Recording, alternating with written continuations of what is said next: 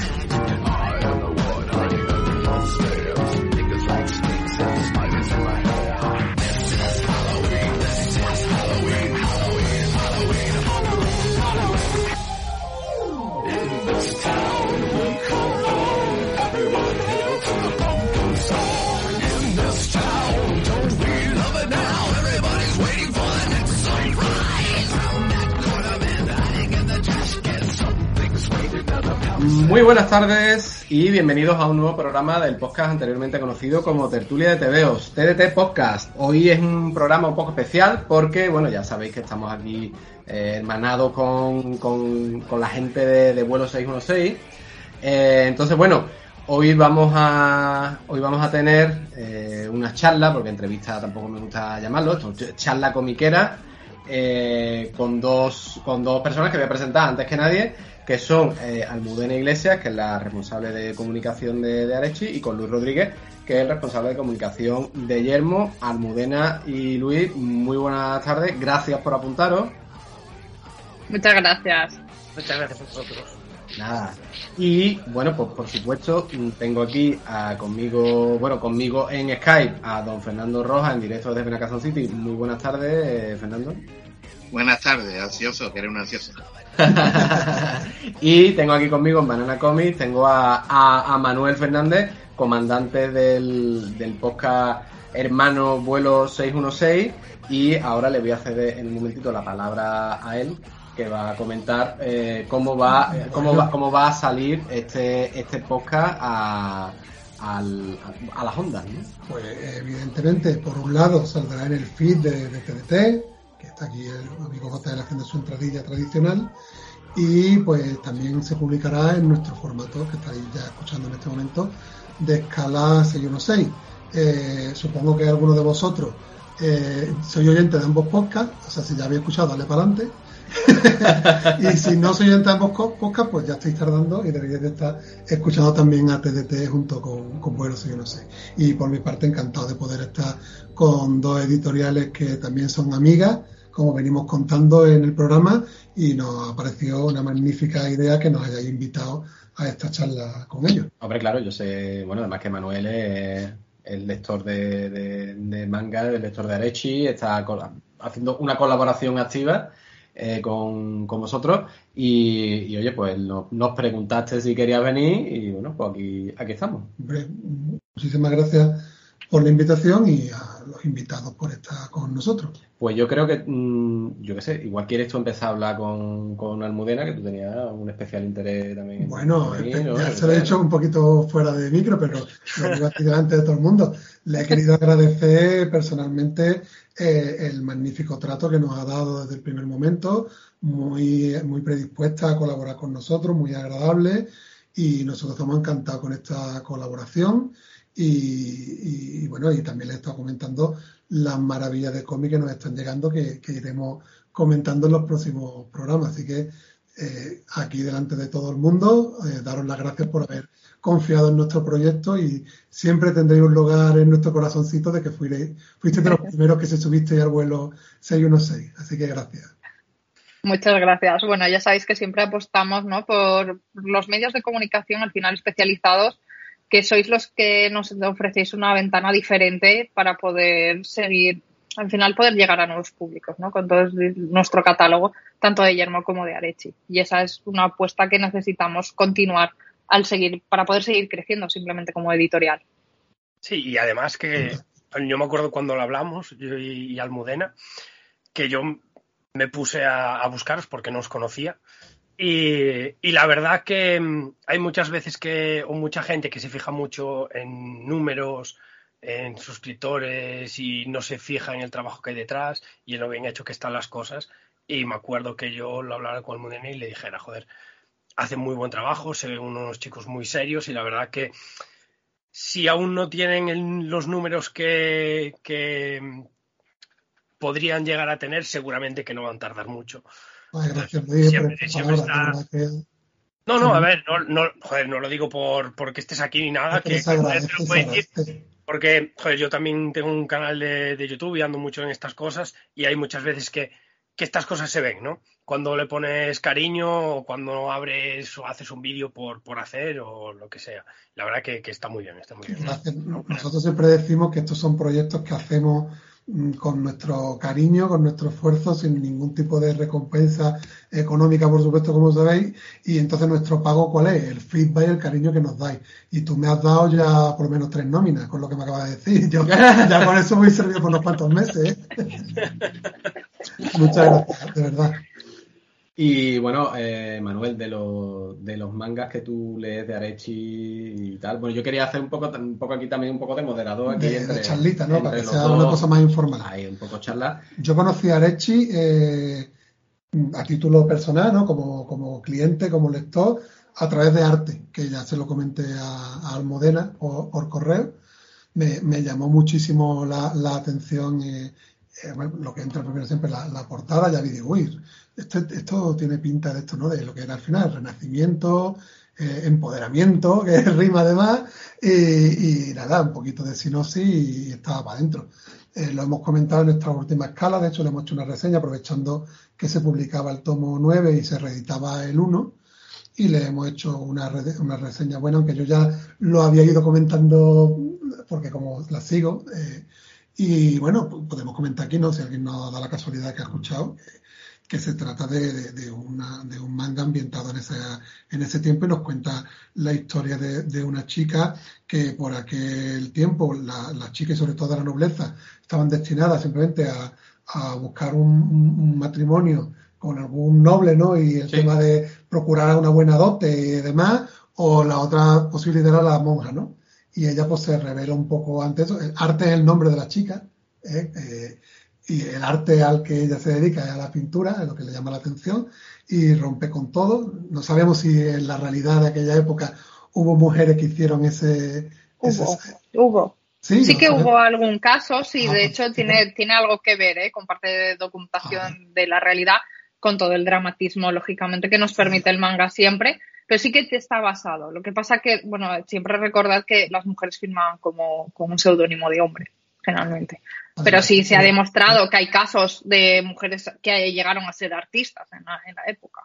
Por eso tiene esa, toda esa parte de realidad, dejando a un lado todo el dramatismo y que siempre cuenta un poquito, ¿no? La historia de crecimiento de ella, pues que son las licencias que se permite un poco la autora, pero sí que tiene mucho de, de, esa parte muy real, ¿no? De, aprendizaje, sobre todo, de conocer muchos puntos de, la, de una historia muy real y de nuestra propia historia, ¿no? De, la humanidad. Por eso, de hecho, lo, hemos comentado alguna vez, que hay un instituto en Girona que lo ha escogido como uno de los libros de, para el curso. O sea, que, con lo cual, que quiero decir que eso también está muy bien, ¿no? Porque llegamos un poquito más allá siempre. Sí, eso es muy interesante. Yo he tenido la suerte de que por redes me, han contactado por privado en alguna ocasión profesores pidiéndonos recomendaciones de cómo poder tratar en el aula ciertos temas a través del cómic y en este caso una magnífica manera de hablar de cómo era el Renacimiento, porque además una de las cosas que se destaca de, este cómic es su arte. O sea, el tema de,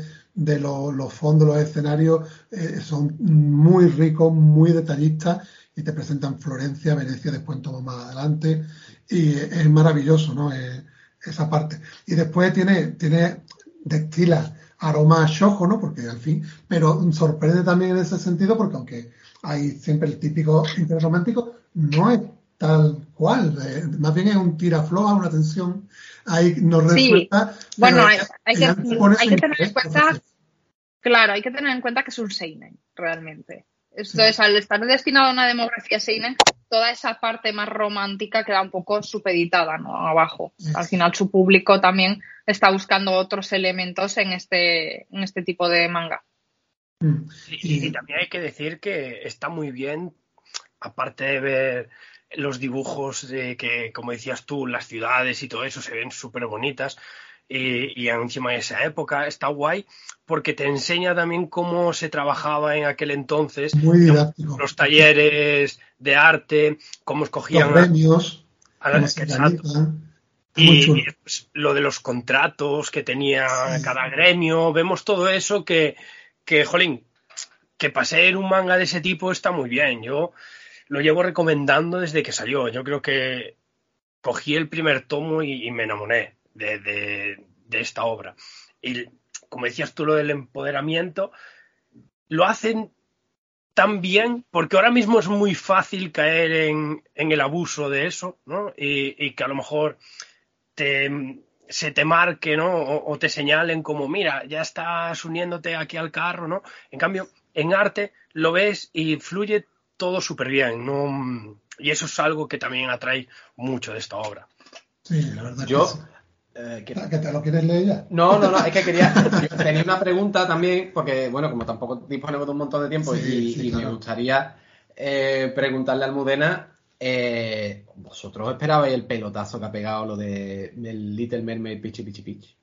Porque. Para nada. Para nada. Para nada. O sea, fue una, una de esas de tener un buen ojo, ¿vale? En este sentido se lo tenemos que agradecer a, nuestro propio editor, porque, bueno, no, no hubo competencia en ese momento. Él llegó, se compró la licencia y, y la lanzamos. Hombre, sí que sabíamos que había ciertos rumores de pues bueno, siempre sabes un poco el mercado por dónde va, ¿no? Pero eso no quiere decir que esperásemos las ventas que ha tenido. O sea, mm. de hecho vamos a realizar la cuarta reedición. Claro, es que yo el otro día vino también aquí una muchacha eh, para pedirme los cuatro y le digo, mira, que el 1 y el 2 ahora mismo están agotados. No me diga, digo, sí, pero no te preocupes, esto mm, se puede editar, porque la gente, claro, ya uno ve los toros desde, la, desde el otro lado de la barrera cuando el librero y ya más o menos sabe los tiempos, bueno, más o menos, tú sabes. Sí. Y, pero, ostras, es que claro, yo fue, sale la primera, la primera vez, traigo para la tienda, vuelan, pillo yo otra vez, mm, vuelan, voy a pedir una tercera, ya no había, digo, hostia, pero esto como, y, ya pom, pom, pom, seguía, y claro, tengo aquí varias, varias clientas, debo decir que se lo lleva público femenino sí, mayoritariamente. pues también piensa que es, una época. Vienen, vienen fieles a por su, a por su tomo, vamos, que eso no fallan, ¿no? Mm, yo quería aprovechar también con vosotros porque eh, hicimos recientemente, como comentaba también eh, fuera de micrófono, una charla en el salón de actos de, de, la Biblioteca de Montequinto en Dos Hermanas por razón de la Feria del Libro y quisimos hacer una charla divulgativa pero a la vez generalista porque no era un salón del cómic y quisimos hablar un poquito del cómic, tipología y como íbamos invitados por una asociación de cosplay pues le hicimos un poquito más de hincapié al manga, ¿no? Y quería compartir con vosotros algunas sensaciones que pusimos sobre la mesa para ver vosotros desde el punto de vista de la historia cómo lo viví. Mm, de, hablábamos en general del mundo del cómic desde todos estos últimos años y nuestra adolescencia, ya los que somos ya cuarentones, que siempre ha vivido mucho prejuicio, ¿no? Y el mundo del manga ha traído como eh, prejuicios extra, ¿no? Sobre todo aquellos años 90 que fue la gran explosión a través de los animes que fueron llegando, ¿no? Sobre todo con Akira y Dragon Ball, etcétera, ¿no? Y ya empezaron la gente a acercarse al manga y demás, y se le tachaba ya con cierta etiqueta de del tema erótico, del tema de violencia, Pero en cambio, eh, eso ha cambiado mucho y creo que las tornas se han dado la vuelta y actualmente, bueno, que hay un librero que lo puede acreditar, eh, creo que las ventas de, manga como tipo de cómic frente a europeos, americanos, superheroicos, pues están destacando especialmente y, lo comentamos para los padres que estaban allí y demás, eh, que además mm, el cómic en general y el manga en esta ocasión es un magnífico punto de entrada a la lectura. Eh, Totalmente. medio fantástico, aquí estamos nosotros, pero cualquier tipo de, lectura y, que, por, supuesto, no se ponga obstáculos. Yo creo que eso son ya más cosas del pasado. Allí los padres con el micro abierto, el dinámico, nos decían que, incluso se sumaban a la ficción de, sus hijos. Entonces, me gustaría que nos analizarais un poquito esto y también cómo estáis viviendo como editorial, que claro, como es una demografía de, que está teniendo tanto éxito, entiendo que también eh, estáis en una lucha, por llamarlo de alguna manera, de, mil editoriales sacando mil licencias y eh, creo que eh, estaréis en un campo de batalla ahora mismo tremendo de hacerse con la licencia y de intentar destacar tan difícil como es hoy en día con tantas novedades en las estanterías, ¿no? No sé, comentamos un poco si os parece sobre esto. Pues en, realidad tienes como dos puntos, ¿no? Obviamente sí que ha habido un cambio de perspectiva. Hemos pasado de en manga es para un público de nicho, de muy pocos, el friki, lo que conocemos como friki, en este caso otaku, pero eso ha pasado a ser mainstream. El manga está de moda. Y eso se puede decir con todas las letras, porque ahora mismo no necesitas ser un aficionado al mundo del manga para que te guste, por ejemplo, un manga específico. Eso ha ayudado mucho todos estos cambios de paradigma de tener plataformas que te ayudan a acceder a ese manga, ¿no? Que antes solo lo podías ver Dragon Ball o lo veías en la tele o, ya está, ¿no? No tenías mucho más. con toda, toda esta generación que hemos ido creciendo con todo eso y que hemos ido conociendo también el concepto de manga, ¿no? Eso de cómic chino o cómic lo que sea ha pasado a ser tener nombre propio que es manga. Y, llegar a ese punto ha sido muy importante, ¿no? A lo largo, sobre todo, de los principios del 2000. Yo empecé a coleccionar manga sobre el 2002 y era eso, o sea, yo era una de las pocas mujeres que en la época coleccionaba, que eso es un poco como una cosa rara, ¿no? yo era una, una, rara avis dentro. Sí. sí, sí, sí, o sea, yo era un ejemplar extraño dentro del mundo del manga, en ese sentido, como coleccionista. Sin embargo, todo eso ha ido cambiando. Hoy día, pues eso, adolescentes, ¿no? Que van con sus padres a comprarse ese manga porque le gusta, porque lo ha visto bien en la tele, en una plataforma, o se conoce. También gracias a Internet, no vamos a decir lo contrario, tenemos todo un abanico que antes era inviable, que ni siquiera nos enterábamos de que existía. De hecho, ahí es donde sorprende que, por ejemplo, Pichi Pichi Pitch, es verdad que la gente lo conocía por la televisión y es la adolescencia de mucha gente que ahora es la que está en los 20 largos, ¿no? Eso, claro, todo eso, teniendo en cuenta que el mundo del manga, de hecho, si os fijáis, es que librerías especializadas y librerías no especializadas también tienen ya un hueco de manga. Cuando antes tú tenías que ir a tu librero y decirle, no, es que quiero esto. Y más allá de los cuatro súper conocidos, un One Piece o un Naruto o un tal, todo lo demás era como, ¿qué es eso? Sin embargo, hoy día era mucho, más. antes había mucho servicio. Allí en Japón nunca se, se cortaron en hablar de cosas y eso es lo bueno que tiene ahora el manga, que tienes todo tipo de historias, de todo tipo de... de hay una diversidad increíble de, género. es lo que intentamos nosotros también defender la charla, porque comentábamos que, al, ciudadano fuera del sector nuestro, ¿no? Eh, cuando tú le decías la palabra cómic, o sea, los más viejos piensan en Mortadelo, Bruguera y demás, y, o, pensaban en superhéroes. O sea, no ven que hay eh, otro, que, el cómic no es un género, el cómic es un medio, defendíamos, ¿no? Y el manga, yo creo que le pasaba lo mismo. Parecía que, que el manga es shonen, como que tiene que ser o, Goku o, Naruto. O manga era Akira, hasta no hace mucho era Akira, porque Dragon Ball eh, eran dibujos. Caballeros del Zodiaco. ¿sabes? Manga era Akira y Evangelion, eh, para quien podía llegar a verlo, que, lo daban eh, por las noches, no, lo podías ni ver de niño, ¿sabes? Claro. Claro. Pero ahora es eso, ahora el mundo evolucionó, gracias a Dios, y, eso le vino muy bien al manga, porque captura a todo el mundo, todo el mundo tiene un género al que seguramente le vaya a gustar eh, un tipo de manga. Eso es lo bueno. Y además que tienes diversos dibujos de distintas épocas, entonces eso es lo bueno, ¿no? Que va variando. Sí que es verdad que tú vas cogiendo movimientos y ves una época, ¿no? Que podrías llegar a analizarla. Pero bueno, eso no significa que tengas que ir a eso. También lo de siempre, siempre lo hablamos, ¿no? Que hay que mirarlo con los ojos en la época en la que está hecha. Porque también si lo miramos todos de los ojos de la actualidad, pues hay mucho manga que también nos chirría. Igual que hay muchas historias que hay que entender que están realizadas dentro del contexto de la cultura japonesa, que son muy suyos y tienen muchos puntos, ¿no? Que desde un punto de vista occidental, pues directamente le harías la, cruz de decir, ¿qué me estás contando? Entonces, siempre viendo todo eso, puedes encontrar muchas cosas muy divertidas, muy didácticas o muy románticas, drama, o sea, lo guay es que puedes encontrar para todo el mundo y para diferentes edades. A mí eso es lo que me gusta, ¿no? Que puedes, al final pasa como con la literatura, podemos encontrar un poco para todo. De hecho, a mí me pasaba que con el cómic europeo, cuando era más jovencita, veía que más allá de eso, de los cuatro superhéroes, ¿no? Pues era un poco complicado encontrar cosas con las cuales ya no solo sentirte identificada, sino encontrar elementos acordes a tu edad.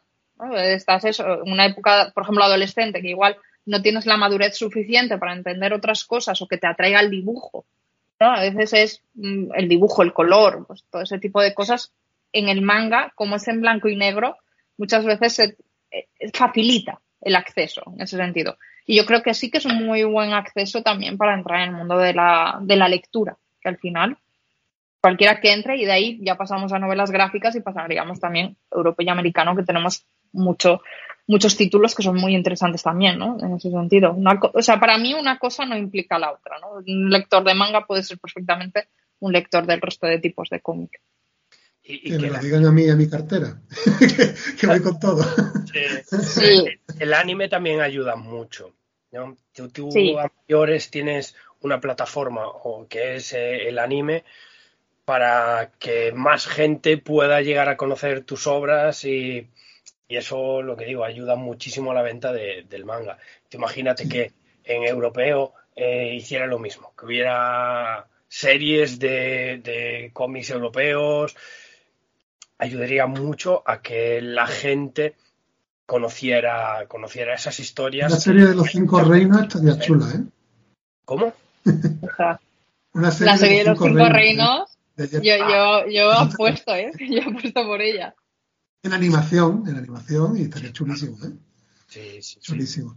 Oye, retomando el tema que decía de la licencia, y aprovecho también para anunciar, por ejemplo, Marechi va a publicar, de, hecho en nuestro próximo programa vamos a comentar eh, licencias como Viviendo con, con Masunaga o, La princesa bibliófila. eh, quiero decir, ¿cómo, es, ¿cómo funciona eso? O sea, nosotros sabéis que bueno, nos gusta ver un poquito la, la entraña de la industria. O sea, ¿cómo es eso de Mm, de conseguir una licencia. Eso que eh, hay que estar con muy buen olfato, hay que se entra como una subasta. ¿Cómo funciona eso por detrás? ¿Cómo, cómo consigas con una licencia con toda la, competencia que hay hoy en día?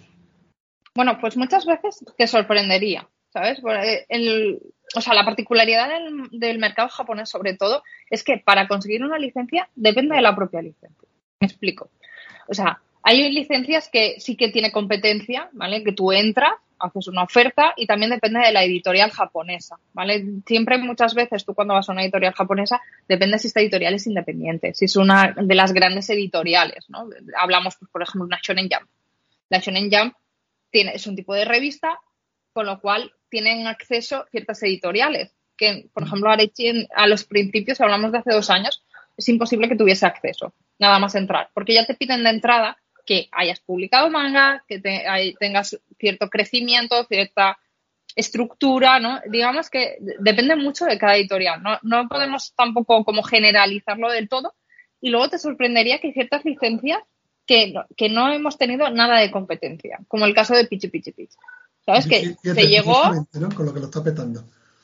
Curiosamente fue una de, de esas de decir, ostras, pues mira, esto que es muy parecido a Sailor Moon para generaciones anteriores, ¿no? Ay, mira, ya había un anime en España y todo. Bueno, pues ahí, investigando un poco, siempre a veces te aconseja, eh, hay gente experta, luego hay historias que se publican porque a Carles le gusta, a Carles le llega, ¿no? De, pues de los propios, ahora que ya conoce a todos los editores japoneses, pues ellos mismos también te mandan recomendaciones a veces, a las cuales tú puedes hacerle caso o no, pero que muchas veces te, te, llama, ¿no? El dibujo. Y vas haciendo investigación propia interna que tienes a gente que está especializada en los distintos mercados, porque hay que entender que no es lo mismo una demografía de BL, una demografía de Seine, una demografía... Ahí es muy difícil poder entrar en todo, ¿no? Y después, hablando justo antes, ¿no? De cómo, cómo competimos, ¿no? Con todo eso y cómo entramos. Bueno, al final es que el mercado es muy grande. Y es un poco también hacerte tu, tu sello de identidad. Cuando Arechi nació, el, la base era ir por histórico, ese era uno de los puntos clave. De hecho, arte o Balchar, que tiene un punto histórico, ¿no? Que sea en un reino ficticio, podemos recordar muy paralelamente al periodo de entreguerras, bueno, tiene muchos paralelismos con la realidad, ¿no? Que no, no somos, no seríamos indiferentes incluso.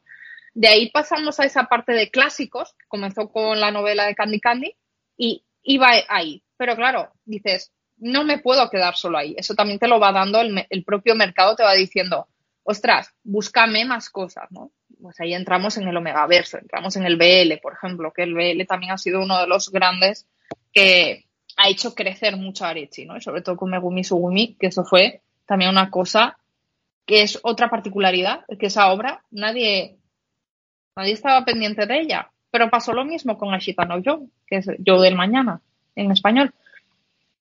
Es uno de los grandes clásicos de la historia del mundo del manga. Es decir, cualquier experto en, o interesado en novela gráfica, ya no en el manga, en novela gráfica, sabe qué es Ashita no Joe. Por lo menos le suena. Y sin embargo, nadie, no hubo competencia. Llegamos, compramos y nos la quedamos. Oye, y, ahora que está haciendo ya ahí un ramillete de recomendaciones maravilloso, que está la gente con la libreta apuntando, a, nosotros también en TDT se recomienda mucho cómics, pero nosotros que, nos gusta hacer puntos de entrada y, apuntar cositas, eh, quizás eh, os, animaríais a, recomendar de vuestro catálogo algo, mira, os voy a dar este toque, a ver qué os parece algo que ustedes penséis que merecería más cariño del que ha tenido en, público. Si esto es una joya oculta, o no sé si habéis tenido la suerte de que no se ha quedado tan, oculto, pero si quisierais destacar algo de que está ahí en el catálogo, pero que, merece que se le dé un poquito más de, comunicación, no sé si os animáis a lanzar alguna, idea. Pues mira, yo para mí una de Arechi, ¿eh? una de las grandes joyas para mí es Family Compo, ¿vale? Que es de su casa joyo que sin embargo, así como mucha gente conoce City Hunter y se ha hecho City Hunter y ha dicho, wow, apuesta segura, sin embargo, no le ha dado una, oportunidad a Family Comp a pesar de, ser del mismo sensei. Y a mí, por ejemplo, eso me ha sorprendido. Es una obra que está ahí en el catálogo, ¿no? Ella hace fondo y, para mí es una obra, obra, maravillosa, es una obra que ha envejecido excesivamente bien. Pues estamos hablando de una obra que tiene ya 30 años. Mm. aproximadamente, si no me voy mucho con las fechas. Esa para mí es una de, una de esas joyas que todo el mundo debería de leer, por las temáticas que trata, que están muy de actualidad, eh, porque te ríes mucho, el dibujo es absolutamente obras de arte. Entonces, para mí esa es una de, que va a sorprender al público. Está cerrada y son 11 tomos, que no son tantos. Pues, Family Compo es, yo cuando la descubrí me quedé enamorado de ella la verdad que es como dice Almudena, que al final te da de todo un poco. Y para tener el tiempo que tiene está súper bien escrita, súper bien llevado, los temas que trata están muy bien y, me gusta mucho, la verdad. Y, yo para recomendar que, claro, yo soy muy drama. a mí, eh, a mí como me pueden gustar, que me encanta, lo que más me gusta es el europeo. Yo nací con, con mi padre cómics europeos y yo no, bebí mucho de eso. Pero después el drama me posee muchas veces. Y para mí, Goodbye My Rose Garden, yo creo que, que me tocó el corazoncito y, para mí es la obra que, más me transmitió de, de, de, Arechi, la verdad. Que hay, por ejemplo, Josefina, que Carles me dijo, Lela. Y yo, pues, Carles, no, ¿cómo voy a leer esto? En serio. Ya verás, eh, la empecé y son cuatro volúmenes y me encantó, ¿sabes? Me encantó, pero con Goodbye, que son también tres tomitos, es nada, para meterse, es súper simple. Y, y vas a encontrar una historia preciosa, un dibujo espectacular y... probarla, si no la conocéis, probarla y, después dejar, dejar por ahí por algún lado que, que, yo la recomendé, que seguro que lo a disfrutar. fantástico. La, verdad es que en el manga también pasa un poco eso. Nosotros, por ejemplo, en vuelo, mm, cuando hacemos nuestros programas de manga, que son metralletas de recomendaciones con Mónica Rex, que no sé si la conocéis de, Zona Negativa, y empezamos ahí a lanzar pipipi, pero siempre, porque como buscamos en general en el programa puntos de entrada, sí que solemos buscar o, obras autocontenidas o, como tú acabas de comentar, Goodbye My Road Garden, cortitas, porque es verdad que yo puedo entender que a alguien le dé miedo meterse en One Piece, ¿vale? Por ejemplo, porque eso, como decimos nosotros, es una hipoteca, ¿sabes? Entonces, entonces, para alguien que quiera entrar, que es el público al que nosotros nos dirigimos, creemos que estas obras así cortitas son muy interesantes porque con tres tomos le da tiempo a un buen desarrollo personal, aunque es increíble lo que se consigue en tomos unitarios también, de cómo se desarrolla a veces, pero tres tomitos me parece una cantidad maravillosa para poder entrar en una historia, disfrutarla plenamente. Así que nada, ahí quedan vuestras recomendaciones fantásticas. Las meteremos en nuestra, en nuestra lista de, de vuelos. Fernando, ¿tú con, el manga qué? ¿Qué tal? Te tienes que animar, ¿eh? Bueno, yo, como he advertido nuestros, nuestros invitados y como los oyentes habituales saben, yo de manga me quedé en bola de dragón, ¿vale? Así, no Dragon Ball, no bola de dragón. O sea que yo me quedé ahí, pero no, como siempre digo también, no porque tenga nada en contra del manga, sino porque como uno no tenía mucho dinero y tenía que elegir y seleccionar, pues claro, yo lo que me tiraba de siempre era los superhéroes. Y la verdad es que aunque ya he ampliado esa mira con europeo y con nacional y eso, pero el manga todavía no, todavía no, porque claro, sigue faltando dinero y bueno, que todo llegará, seguro, pero que de momento... Un día pues con esa obrita que digo unitaria o cortita, prueba y lo mismo te metes en un lío. Sí, esos son, obras sin cortitas son ideales, ¿no? Por ejemplo, para, uno como yo, ¿no? Que no está acostumbrado, más que meterse, como habéis dicho, un One Piece, que son ciento y la madre, y otros muchos, y otros que hay por ahí, no sé qué decir, Naruto, que siento que así lo otro. Yo, el único manga que tengo completo es Dragon Ball, ¿vale? Que tengo eso, pero claro, ya ahí me quedé, pero bueno, que nunca descarto poder, bueno, ya sabemos que como habéis comentado, variedad hay para elegir y en ese sentido no, me supone ningún problema. Tampoco me supone ningún problema, como le pasa a alguno que conozco, sin nombrar a nadie, leer al revés, ¿no? Como dice nuestro querido Antonio, que no estoy acostumbrado, pero bueno, yo estoy seguro que eso es una, un inconveniente que se supera rápidamente y que, que bueno, que como digo, en el futuro seguro que me animaré con algo. Bueno, a mí, a mí me pasaba, ¿eh? Con el europeo, de hecho. O sea, a mí me pasa, por ejemplo, para mí el primer problema con el europeo, acostumbrada a leer manga, era el color. O sea, a mí me satura que tenga tanto color, ¿no? Y era como, parece una tontería, pero era como, me costaba el doble de leer un mismo tomo y no era por el interés que tenía la obra, porque igual la obra era súper interesante, pero entre los colores, ¿no? Y buscar eh, tal, y dices, ostras, ¿cómo, ¿cómo entro aquí? Eh, tengo, tengo demasiados elementos que están llamando mi atención. Y era como necesito ir más lenta y necesito revisar como tres veces para decir, pero me he enterado bien, no, no sé dónde estoy, ¿sabes? Y eso, por ejemplo, es un simplemente, son prejuicios a veces también, ¿no? De decir, no, es que yo en blanco y negro leo fenomenal, mi tomito sé que es, tengo media horita, 45 minutos de entretenimiento, es rápido, con lo cual lo dejo ahí, y fenomenal, ¿no? Ahí, de ahí yo entré ya luego en el mundo de las grapas, en el mundo del americano, y ya fue mi ruina total con, todo. Ya, ya, a partir de ahí. Menos yo. Yo hace, hace dos años y medio, ya casi tres, eh, dije, se acabó. Y abandoné las grapas y el cómic de superhéroes y llevo viviendo y disfrutando la vida sin eso eh, estos años y en un futuro sigo pensando que fue una muy buena decisión. Pero a lo que, a lo que decía Fernando, que yo tengo que decirle también que si te gusta leer y te gusta mm, disfrutar del cómic o del manga y te centras en uno, al final acabarás probando de todo. Yo creo que, hay que es que no hay que poner fronteras. Hay que buscar obras obras de, calidad, por supuesto, pero que te aporten lo que tú buscas en todo. Nosotros también hacemos ese ejercicio con el superheroico en el, en el programa, buscando el cómic superheroico, pero que te aporte algo más. O sea, no, eh, que también está guay de vez en cuando una buena paliza y unas tortas, pero siempre buscamos el cómic que tenga un puntito más, que, que, te genere un poco de debate, que te lleve a una reflexión, y eso te lo puedes encontrar en superheroico, en independiente, en manga y en europeo y en todo, que al final es lo, interesante. Es la obra que te haga dar el salto. ¿no? Si eres de manga, buscar el, el cómic que te haga dar el salto y disfrutar, que se adapte un poquillo o que sea un poquito similar a lo que tú estás acostumbrado y en europeo igual. O, americano, si quieres pasarte al manga o al europeo, ¿no? Desde el americano, intentar buscar algo que se adapte un poco a ti para entrar de primeras y, después ya, una vez estás dentro, empezar a descubrir y descubrir. Mm. Y no parar. Y ya, bueno, tu ruina y buscar, no sé, cuántas casas necesitas para meter todo lo que tienes. Hay que ver que nos podríamos haber aficionado a la petanca y el dinero que tenemos, gastamos y el problema de espacio que tenemos, ¿eh, Fernando?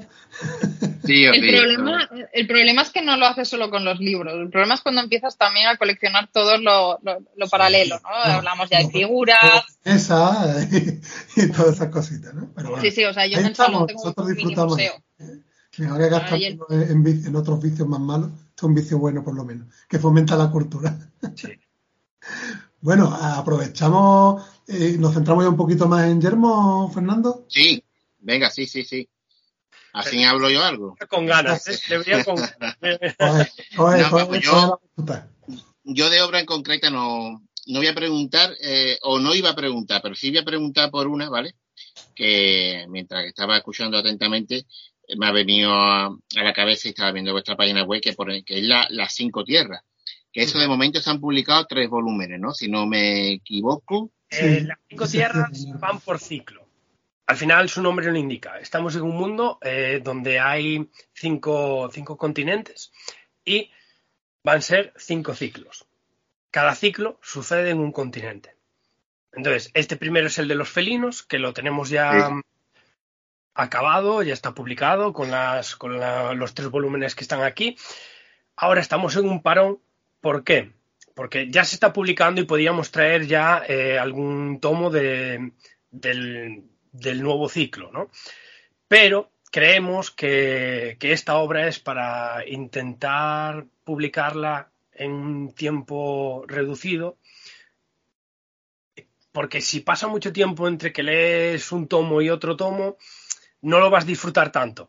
Y la verdad que sacando el primer ciclo, lo sacamos muy rápido entre tomo y tomo y se disfrutó mucho, tuvimos muy buen feedback con la gente, entonces creo que es mejor esperar un poquito y poder volver a hacer eso con el segundo ciclo que no que nos corran las prisas y que cuando salga el primero tardes mucho en el segundo, ya la gente no esté pendiente de ese segundo volumen y que pase un poco desapercibido, ¿no? Entonces, estamos estamos ahí, pero la verdad que yo siempre lo digo, si te gusta Juego de Tronos y ahora que está con la Casa de Dragón y todo esto, mientras esperas entre temporada y temporada de la Casa del Dragón, disfruta con Juego de Tronos.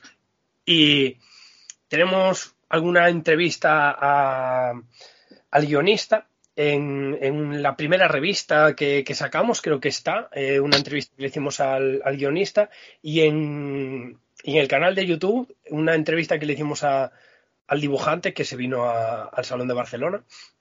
También está por ahí subida. Por si queréis, que también le preguntamos un poquillo sobre los guiños de Juego de Tronos. En la web nuestra de Scala 616 pondremos el enlace para los que nos estén escuchando, desde ahí que la, la encuentren. Ya, yo después la localizo. Yo quería, yo lo que quería, el apunte que quería hacer era ese, que para los fans de Juego de Tronos, La Casa del Dragón, que se hayan quedado un poquito huérfanos o que se vayan a quedar huérfanos cuando se llama por el capítulo 9, eh, bueno, vamos, yo aquí en Banana lo, suelo vender así, ¿no? Como te gusta Juego de Tronos, pues mm, con animales. y bueno, nosotros lo hemos, que nosotros le hemos recomendado el podcast desde el volumen 1 hasta lo que hemos leído y además también nos encontramos el caso de que mucha gente mm, no se acercaba porque estaba protagonizado por animales, ¿vale? Pero vamos, nosotros le quitamos las intenciones, porque claro, pues al principio, hostia, pues este animal, esto no, pero una vez que lo leímos, algunos que no, es que esto con animales, y yo, olvídate que sean animales porque no, no tiene importancia, es, lo de menos, lo de menos.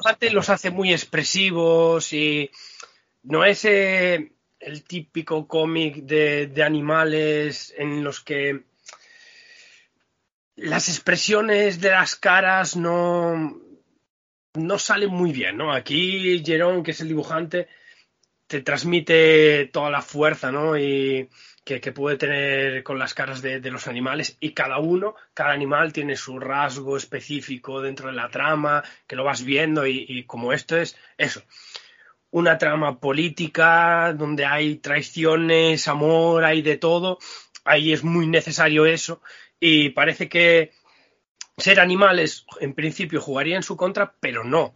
Es más, al haber más diversidad, eh, puedes jugar más con eso, que si los felinos entre ellos se llevan un poquito mal entre los tigres y los leones, que después viene, eh, pues yo qué sé, los, los mamíferos o, y no sé. Yo... Puedes jugar un poquito con todo, ¿no? Ahora viene la de, la de los simios, que es la siguiente, y veremos cómo, cómo lo tratan, cómo hacen esa conexión entre, entre animales y todo. Y, al final creo que fue un acierto. ¿eh? Sí, sí, además que eh, en el sentido de que para mí no le resta nada y sin embargo se aporta porque es el rol de los animales que tú te lo puedes imaginar en, viéndolo en otras series o en otras películas que sea, lo transmite muy bien. O sea, los, los leones como así poderosos, como un rey poderoso como esto el tigre de una forma, o sea, esas características animales le aportan a, yo le veo que le aportan a lo que es la historia en sí, ¿vale? y la verdad es que los rinocerontes, que si, bueno, los, gorilas, bueno, cualquier animal, no me acuerdo ya cuál es salida, había de muchos tipos, pero que si lagartija, que si esto, que si, y la verdad que aportaban en ese sentido, vamos, a la historia, ¿eh? no restaban ni mucho menos, y nosotros nos hemos encontrado al principio algún caso de, es que no, y nos animamos a que se adentrar además también vendiéndolo así como es que es un huevo de trono totalmente, así, vamos, pero totalmente y es chulísimo, ¿sabes? Siempre lo hemos recomendado. Pero bueno, aparte de esto que te quiero preguntar por, porque me gustó mucho lo que leí en su momento, yo quiero hacer unas preguntas que son más generales, ¿vale? No es que sea ya de lleno, que también puede eh, responderme Almudena, ¿vale? Que en general las preguntas que suelo hacer a todos los editores que, que vienen porque me interesa, ¿vale? Porque soy muy curioso, ¿vale? Entonces, Además, y, él, y, él, aspira a que Fernando, dilo, él lo que quiere es ser editor. Además, su, su ¿eh? él, quiere ser editor. Que, eh, pasé de dibujante frustrado a guionista frustrado, a, después a editor frustrado, así voy bajando el nivel en cuanto a la creación del cómic, ¿vale? al final acabaré, no sé, no acabaré vendiéndolo allí contigo. bueno. Eh, bueno, lo que está ahí, ahí, vamos. Además que como precisamente ya estamos en octubre, que no estamos final de año, pero casi casi, yo creo que sí un buen momento, por ejemplo, para hacer un, una recapitulación de cómo ha ido el año, tanto en Yermo como en Arechi. Porque yo personalmente, bueno, ya sabemos que hemos tenido el rollo de la crisis del papel, bueno, el rollo no, que sí es verdad, pero bueno, el rollo de lo que supone, de lo que ha supuesto, que es subida de precio, que sea retraso, y en ese sentido yo, eh, o por lo menos la sensación que tengo, que Yermo nota que por desgracia habéis tenido en más de una ocasión que retrasar novedades y demás, ¿no? Entonces, en ese sentido que no, que nos podéis decir cómo os ha afectado os ha estropeado mucho el año, lo que llamamos de año, queréis remontar ya, remontar si es que no habéis remontado. Sí, sí, estoy hablando supuestamente, ¿no? Este, a normalizar la cosa, a lo que me vengo a referir. Sí, mira, en Yermo teníamos pensado eh, aumentar un poco eh, el tamaño de publicaciones para este año. Visto que, este año fue un buen año en, torno a, a, ventas y el año pasado también, ¿no? Y, y que hubo una muy buena acogida de, los lectores con las nuevas obras que, íbamos sacando. Pero ¿qué pasa? Lo que dices tú, la crisis del papel llegó eh, tanto las, con, el papel como con las imprentas. Em, siempre puede surgir algún problema y lo que sea, pero nos mantenemos en eh, las cuatro publicaciones casi siempre mensuales que veníamos haciendo antes. ¿no? Eso más o menos lo mantenemos. Que nos gustaría publicar algo más, sí, pero mm, también hay que contar que al final eh, Arechi, lo puede decir Almudena, dio un, buen crecimiento y, al final Yermo es una editorial pequeña, Arechi nació hace poco y tenemos que ir eh, creciendo con ellos y en esta transición siempre cuesta eh, un poquito irse adaptando o que las cosas vengan tan rápido, ¿no? Como, como puede ser el, el crecimiento que tú quieres para la editorial. Entonces, creo que seguimos manteniendo este nivel. Eh, para el año que viene, si las cosas van bien, intentaremos eh, subir un poquito más el, tema de las publicaciones.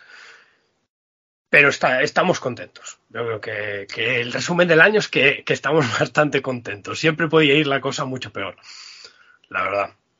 Sí, y al final pensad que el caso del proyecto de Yermo, ¿no? Yermo, pero como, como editorial completa, es que son dos editoriales completamente diferentes, con dos mercados completamente diferentes, pero con un mismo equipo.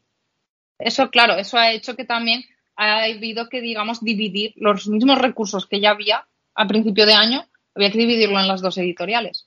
No, había un aumento.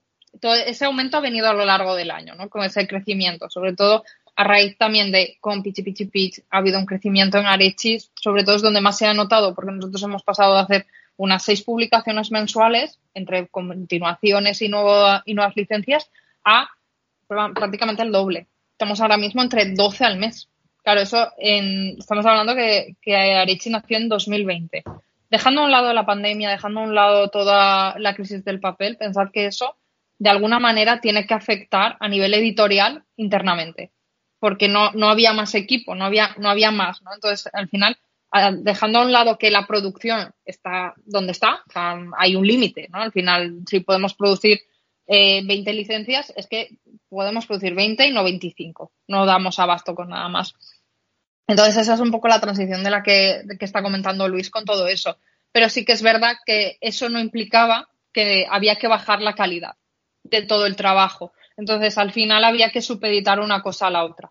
No podemos hacer una pérdida de calidad por decir vamos a sacar seis licencias, ocho licencias en Yermo y 20 en Arechi, o 10 o las que sean, ¿no? Porque al final también hay que pensar que no es lo mismo maquetar un manga que maquetar un, cómic europeo, por ejemplo, ¿no? Solo el formato, eh, las tramas a color, tiene un, trabajo extra que, por ejemplo, no tiene el manga, que tiene otros tipos de, de extras porque hay que adaptar pues ciertas onomatopeyas, bueno, ciertas cosas que al final tenemos un, un trabajo de, maquetación, un trabajo de traducción que por, y luego un trabajo de aprobación.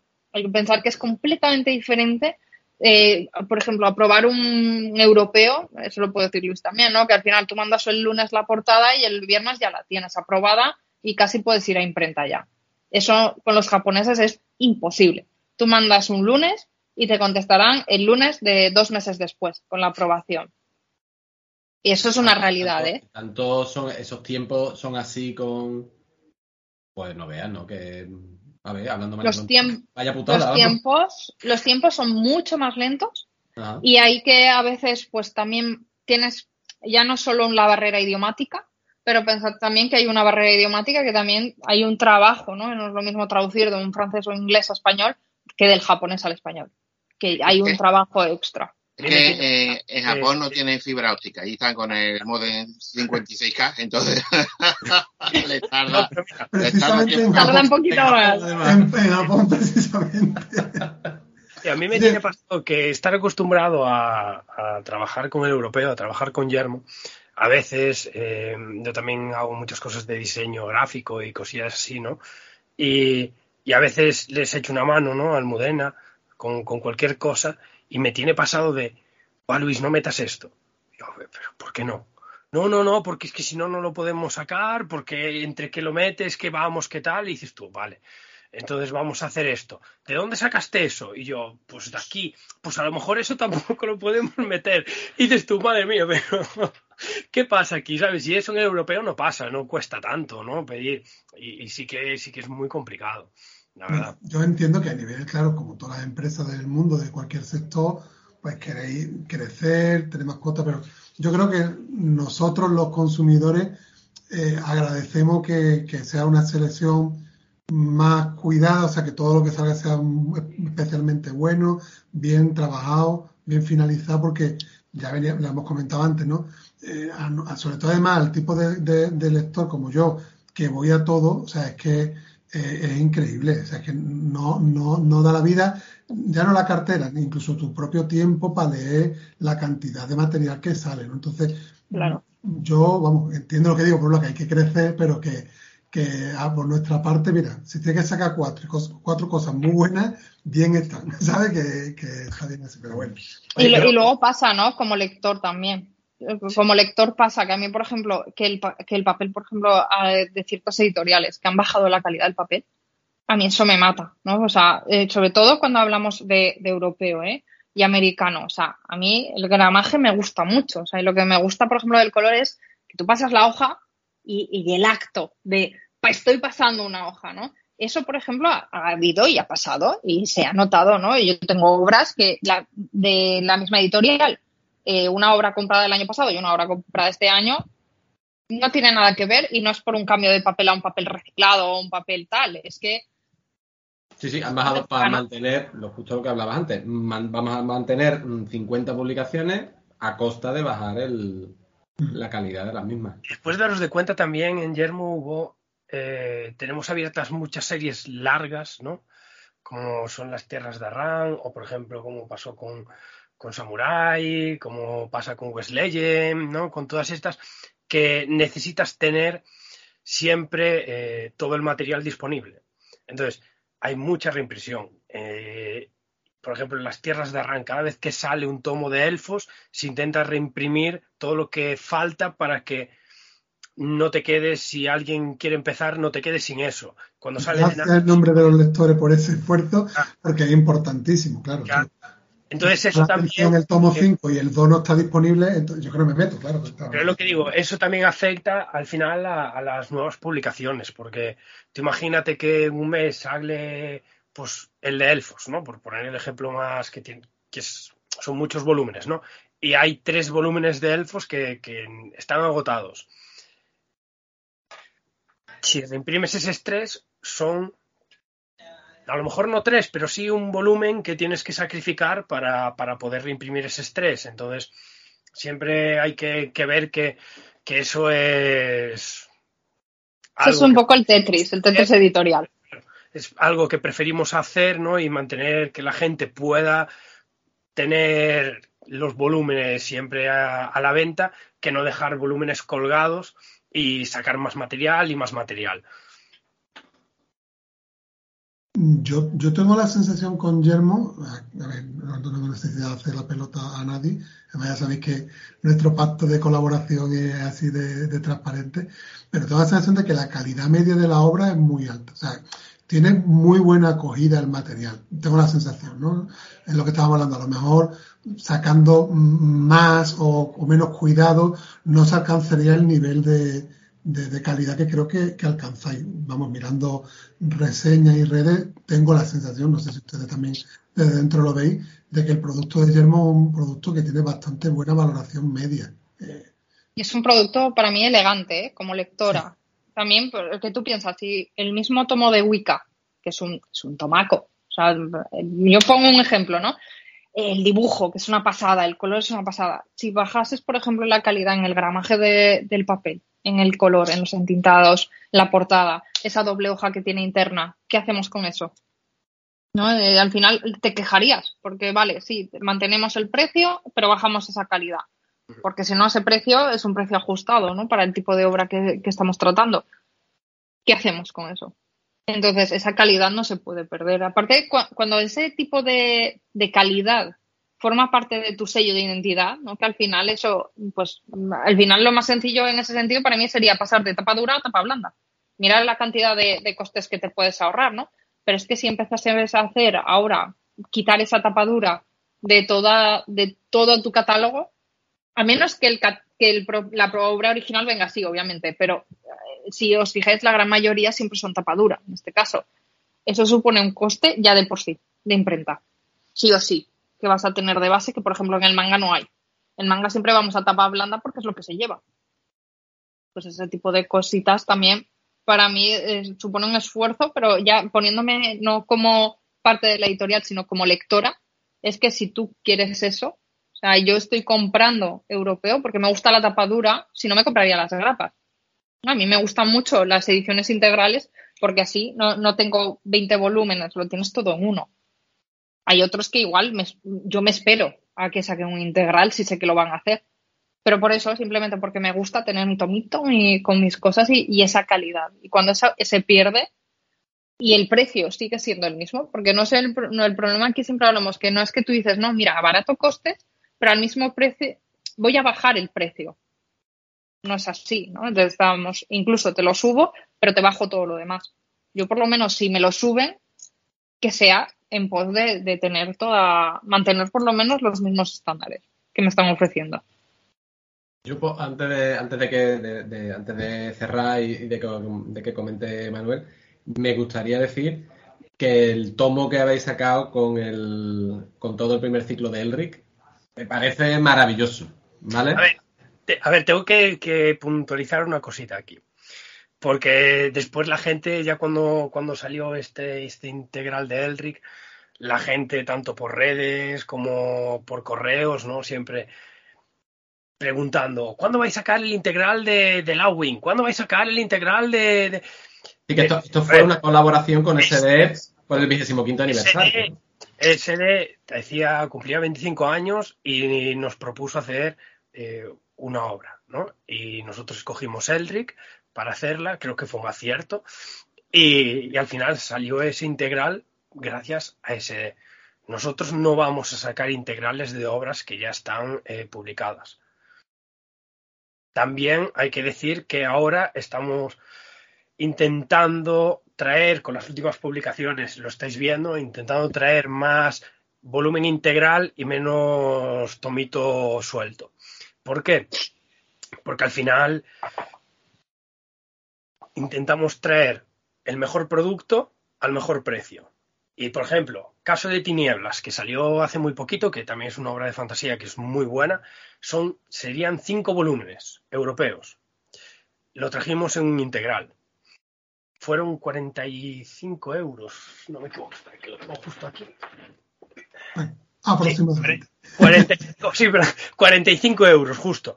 Y había mucha gente que decía, jolín, 45 eh, euros. Vale, date cuenta que son 5 álbumes europeos. Nosotros abaratamos un poco lo que viene siendo la, publicación al, ser en un integral, pero no te vamos a cobrar por 5 tomos 17 euros, que está ahora más o menos la media de tomo, echarle las cuentas. Entonces, estamos intentando esperar un poquito más, no ansiarnos tanto por sacar cosas en volúmenes em, numéricos y sí traer un poquito más en integral. Y creo que, es una manera de ayudar tanto al crecimiento de la editorial como al lector.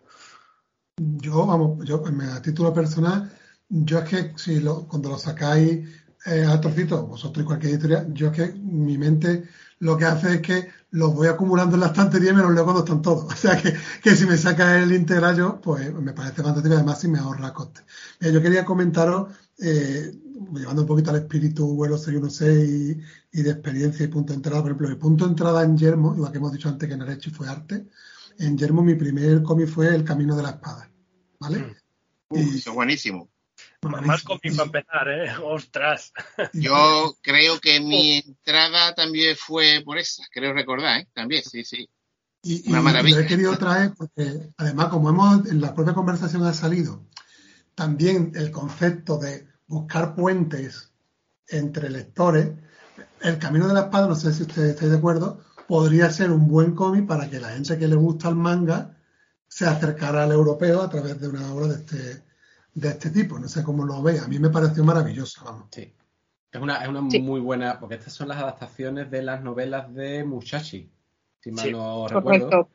Y a, mí me pareció una gozada, pero desde la primera hasta la última. No sé si el amigo Carlos Lito, que le saludamos por aquí, lo ha leído, ¿no? Pero esto, por ejemplo, sería una cosa que Carlos mm, se la tragaría eh, pero bien, que le gusta mucho todos estos cómics. Pues aprovechando, le, vamos a mandar aquí un WhatsApp ahora mismo, ¿vale? recomendación, recomendación en directo, Podcast Verité, la mandamos ahora mismo. Y, y por seguir también la, la simetría de la, de la conversación, si os queréis hacer el mismo ejercicio que hemos hecho antes con Arechi, queréis destacar alguna obra de Yermo que creáis que es una joya oculta que merece más más atención, que, también lo, lo, hemos hecho antes con, con. Yo, mira, yo más que una obra, porque aquí me cuesta mucho más, porque aquí son muchas obras que me gustan. Yo os, voy a dar un poquillo lo que me sucedió a mí, ¿no? Yo cuando empecé a trabajar en Yermo, eh, conocí a Yermo, como a lo mejor muchos de vosotros lo estáis conociendo desde hace un par de años, ¿no? Y conocéis pues por las obras que estamos sacando ahora mismo, que empezáis a entrar en el europeo y la estáis viendo y empezáis a conocer la editorial, ¿no? Y vais viendo un poquillo lo que vamos sacando y os gustan. Yo entré así, ¿no? Siendo pues un fan de la editorial, que sabía bastante, o que creía que sabía bastante. Le hicimos, le hice lavado de cara a la página web y descubrí que no tenían ni idea de todo lo que tiene Yermo en su catálogo. O sea, tiene una de cosas que, que como, joder, vamos a hacer 10 años de editorial dentro de poco. Entonces, en esos 10 años salieron muchas cosas. Y hay muchas que a lo mejor no se hablan porque ahora mismo el problema de tanta novedad es que los cómics eh, duran en novedad eh, una semana. Entonces, lo que recomiendo más que una obra es entrar en la página web y ver el catálogo y echarle un ojito al catálogo, porque vais a encontrar... Enlace directamente al catálogo, para que nadie se tenga que buscar botoncito. ¿Por qué? Porque seguro, son... Estamos ya casi cerca de los 400, quiero recordar. Según Wacom, que también es herramienta que usamos habitualmente, tenéis publicado en Yermo 362 cómics ahora mismo. Hay, muchas cosas que, que no que seguramente son desconocidas, pero eso, echadle un ojillo porque hay de muchos tipos, de, de muchos géneros y seguro que, vais a encontrar cositas muy, muy buenas. Así que yo esa es mi recomendación. Eh, más que un cómic, eh, es eso. Indagar, más allá de la novedad. Y a buscar lo que hay en el mercado. Seguirnos en, seguirnos en redes porque yo siempre voy publicando eh, tomitos que están por ahí ocultos para, darle un poquito de visualización a, esos productos para que se bueno para gente que lo vaya descubriendo. Sí no y que también hay muchos tipos de género no que al final también depende un poco de lo que te atraiga porque a mí así como por ejemplo la parte de histórico me parece fascinante ¿no? que dices madre mía esto que también es una buena manera de descubrir la historia no y aparte los dibujos hay cosas que son arte, o sea que yo me cogería, me imprimiría la, hoja en grande y me la pondría de cuadro directamente en casa. Y luego toda esa parte de fantasía. A mí me atrae sobre todo la parte de fantasía. Bueno, yo estoy súper enamorada de Wicca. Absolutamente ya, vamos, para mí eso, estética steampunk, bueno, una pasada, una pasada de principio ¿eh? Ese tomo es una gozada. yo es una gozada. Lo tengo ahí puesto porque es fantástico. También os digo, yo creo como librero, ¿vale? Eh, bueno, también como lector, yo creo que los cómics de Yermo eh, son cómics de largo recorrido. No son cómics de novedad un mes, novedad una semana. Son cómics de largo recorrido.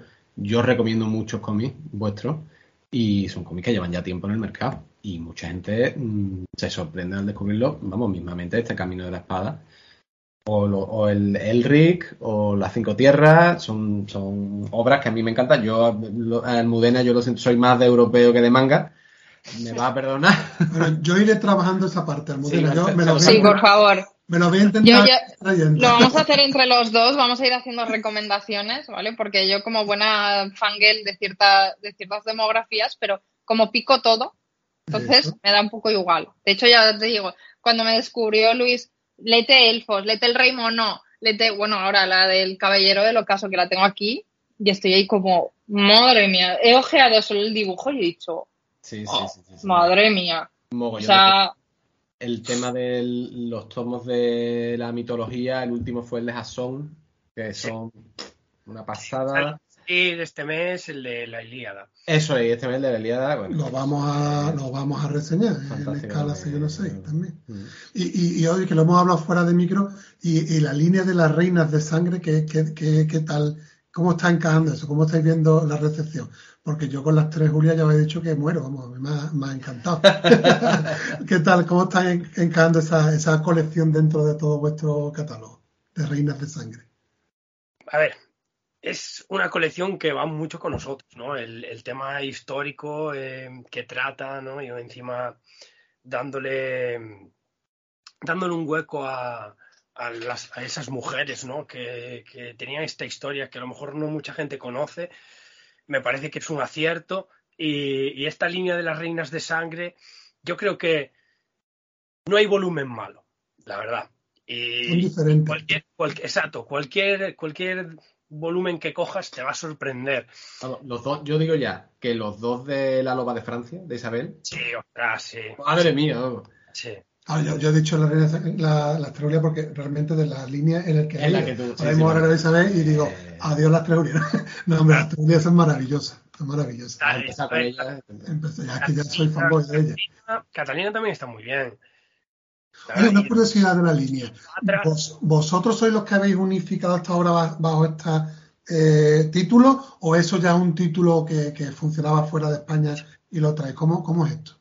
No, eso, eso ya es una línea que venía ya marcada. Ah, vale, venía ya marcada. Vale, vale. lógico también, ¿no? Pero que no lo sabía con, con seguridad, correcto. Vamos a darle paso al pobre Nando que lleva. Sí, Fernando que tiene la mano levantada. Sí, el pobre, es el único que usó el, la mano. Y veo y me ignoráis completamente. te, juro, que mi presbicia ha evitado ver tu mano, Fernando, te lo juro que no. Eh, es que como tenemos que ir acabando, porque nosotros nos hemos comprometido a acabar una hora y tenemos que cumplirlo, ¿vale? Eso va a empezar y ya se acerca ese momento. Pues antes de, acabar, yo tenía mm, dos pequeñas dudas que yo creo que van a ser fácilmente resueltas y con mucha rapidez, que por ejemplo, eh, yo creo recordar que esto ya se lo pregunté yo en su momento a Carles, cuando lo entrevistamos ahora un año y medio, en 2021 creo que fue. Eh, ¿En americano va a entrar Yermo buscar algún material o de momento os quedáis como estáis? Es complicado, date cuenta que eh, tenemos muchas licencias nuevas para sacar y yo creo que lo mejor es centrarnos en, esto y, sacar lo que tenemos ahora mismo, que no intentar eh, dividirnos en algo más y que, y que esto al final no empeore, porque al final Carles, visto está con el catálogo de Yermo y con el de Arechi, Carles tiene muy buen ojo para para escoger, ¿no? Entonces no creo que escogiera malas obras, pero sí que ya sería eh, meter otro tipo de obras dentro, de, dentro del catálogo que a lo mejor tiraría para atrás licencias que, que ya tenemos y que queremos sacar, ¿no? Imagínate que, que Hagmon, que va a salir dentro de poco, a los que le gusta Elric y todo este mundo, imagínate que te digo, no, vamos a traer un, un americano y, y, este lo vamos a dejar para pa dentro de, de año y medio. a ver, claro, ahí es complicado. Y ya te digo, tenemos, tenemos bastante cositas y creemos que, que vamos por muy buen camino con, con, las licencias que vamos a sacar. Entonces, vamos a intentar centrarnos en eso. En un futuro, pues en un futuro no, nunca digas nunca. ¿no? Sí. Pero me está hablando de, de, la cantidad de, de novedades, lo saturado del mercado, el cuidado del producto. Yo creo que, bueno, que Carle haga lo que quiera. Yo como, como consumidor, prefiero que siga haciéndolo como lo está haciendo súper sí, bien sí. Y, y, manteniendo esa línea de, de trabajo que, que, empezar a pensar en otra, otra cosa más, ¿no? y, para, y otra cosa que, uh, que quería preguntaros o comentaros, yo creo que por, por fin, por suerte, después de la pandemia que hemos sufrido, ¿no? Eh, han vuelto los salones. ¿no? Los salones de cómic que yo creo que nos gustan a todos y que tan necesarios son también para, bueno, para difusión y, y dar poner el mundo del cómic que tanto queremos a, bueno, al alcance de todo el mundo, ¿no? Guillermo piensa acudir próximamente a algún salón de Madrid, de Barcelona. No puedo decir de Sevilla, por desgracia, porque en Sevilla no hay ninguno, ¿vale? Aunque parezca increíble. Pero Estamos bueno. en ello, ¿eh? Estamos en ello desde Banana. ¿Cuáles son los planes de Guillermo para, bueno, para asistir a este tipo de, de salones, convenciones o como se llamen cada uno en su a ver, nosotros empezamos, o la, el, el primer feedback que tuvimos fue el año pasado, fue, el, fue este año. Pues, este de, año. No sé. Fue este año.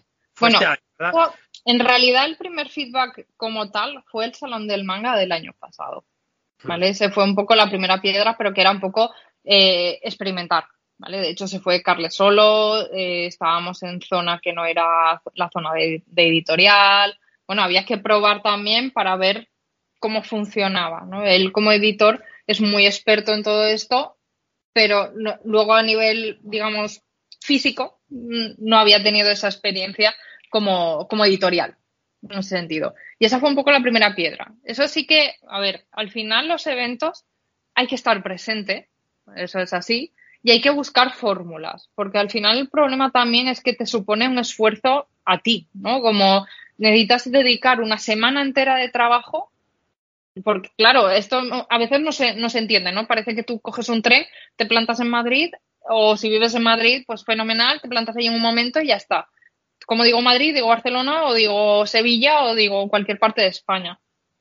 Esa semana de trabajo implica que deberías de dejar todo lo demás hecho y digo una semana porque hay que pensar que no son solo los, dos, tres, cuatro días que pueda durar uno de estos eventos, sino que es que hay que ir hasta allí, hay que decidir qué material te llevas, hay que ordenar todo, todo, qué equipo te llevas allí para que esté presente, porque lógicamente no puede estar solo una persona dedicada 24 horas. y aparte que no es solo, o sea, digamos que tienes tres tipos de tareas una parte tienes la, tarea propia de venta, producción, material, dicho puro y duro. Luego tenemos esa parte de editor, ¿no? Que también aprovechas los eventos para reunirte, tener reuniones de, pues, de reuniones de trabajo, reuniones de ver nuevos materiales, nuevas personas que puedan entrar. Y luego tenemos toda la parte también de, la logística, ¿no? De estar allí y, y entrevistas, ¿no? Pues eso, entrevistas con medios, entrevistas con distintos medios de comunicación que también hay, que atender. Y se aprovechan muchas veces los eventos para todo eso. Teniendo todo eso en cuenta, hace año y medio, eso no es, logísticamente, más allá de Barcelona, porque Carles vive allí, era prácticamente inviable. El Salón del Cómic es nuestro segundo, ya donde fuimos el equipo, estaba allí Luis, estaba también yo, estaba luego Camino, que es nuestra experta en marketing, que se ocupa de toda esa parte de librerías. Y luego una serie de personas contratadas también para toda esa parte de ventas. Con lo cual, digamos que lo que era el equipo editorial como tal estaba disponible para atender a autores, pues por ejemplo, Jerome cuando llegó, eh, toda la parte de firmas, bueno, toda una serie de cosas que, van más allá del resto. Entonces, bueno, todo eso hay que entenderlo. Y luego una de las cosas que se han hecho ahora es que en los Japan Weekend, para la parte de Arechi, hemos hecho, tenemos como representantes a Fandogamia, que lo que hacen es que se llevan nuestro, nos hacen el favor de llevarse nuestro material y ponen a la venta todo el catálogo junto con lo suyo. Entonces, bueno, vamos buscando fórmulas de cómo estar presentes de alguna manera para seguir dándonos a conocer. Y después en lo que es Yermo intentaremos, en la medida de lo posible, o, estamos peleando para, para, poder llegar a más, ¿no? Porque lo que decíamos, el feedback al final, aunque el trabajo fue duro y lo que dice Almudena, que tienes que desatender todo por estar allí, ¿no? Al final el feedback fue bueno y, la gente estuvo contenta y nosotros también. Entonces, sí que estamos intentándolo, pero por ahora aún estamos viendo la mejor manera de hacerlo. Bueno, poco a poco, con curro, con mucho curro y con esfuerzo y con, como tú dices, ¿no? Con el feedback de la gente y, hombre, que eso apoya, anima mucho. Vamos, yo puedo hablar desde mi, desde el, desde aquí desde Banana, que, bueno, somos nuevos, llevamos poco más de un año, pero bueno, eh, se nota el curro, se nota el esfuerzo y la gente que te apoya, te empuja mucho y, coño, la verdad es que se agradece, se nota y lo que te da es más ganas de, bueno, pues seguir con eso, en esa línea y, poderse, bueno, plantearse, bueno, pues nuevas metas y nuevas y nuevas cositas. Y, por estar presente, pues aquí estamos proyectos como los nuestros que os vamos a ayudar siempre a, daros visibilidad, ¿no? Así que ahí estamos, todos remando en el mismo sentido. Y, bueno, son las nueve y media en punto, ¿vale? Hemos llegado aquí a... Y, ya. y, vamos a, y vamos a terminar ya, que aquí todos tenemos también vida familiares y tenemos que cenar y tenemos que de todo. Así que, Almudena, Luis, mm, sois un encanto los dos, muchísimas gracias por, por apuntaros a la charla y bueno, como siempre dice Fernando, pues nos veremos en, esperemos en unos seis meses, que es lo que intentamos dejar que de tiempo entre una charla y otra, a ver qué tal sigue todo y, nada, pues lo dicho, muchísimas gracias por, por apuntaros. Nada, muchas, muchas gracias a vosotros y, eso sí, llamarnos y, cuando queráis, la verdad. Por, por, lo menos por mi parte. Y seguro que Almudena también. También, también, siempre. Además, siempre verse, verse y escucharse en las ondas siempre, siempre mola. hombre. un día patriana. vamos a comer por ahí cositas. Eso es. Uy, yo tengo que volver, que hace años que no voy. Hombre, te vamos a poner falta ya, Budena, que lo sepas. Te queda más cerca, yo me tengo que, cruzar España entera. Uy, es que con el AVE, yo en el AVE esto es una maravilla. Yo en el AVE me planto allí en, un momento. De hecho, se me hizo más, más larga el tren de Sevilla a Jerez que, vamos. Sí, sí, sí, Eso es tela, eso es tela, eso es tela. Bueno, pues lo dicho, eh, lo dejamos aquí. Eh, nos despedimos de nuestros oyentes de de TDT, de nuestro oyente también de vuelo 616. Manuel, despide tú a tus oyentes. Están en la escala que va a salir el vuelo, que se lo van a perder, que vayan corriendo, que se van. Eso es. Pues venga, que suena ya, que tenéis que acudir a todo a la, a la, a la puerta de embarque. venga, nos escuchamos en la próxima. Hasta luego. Adiós.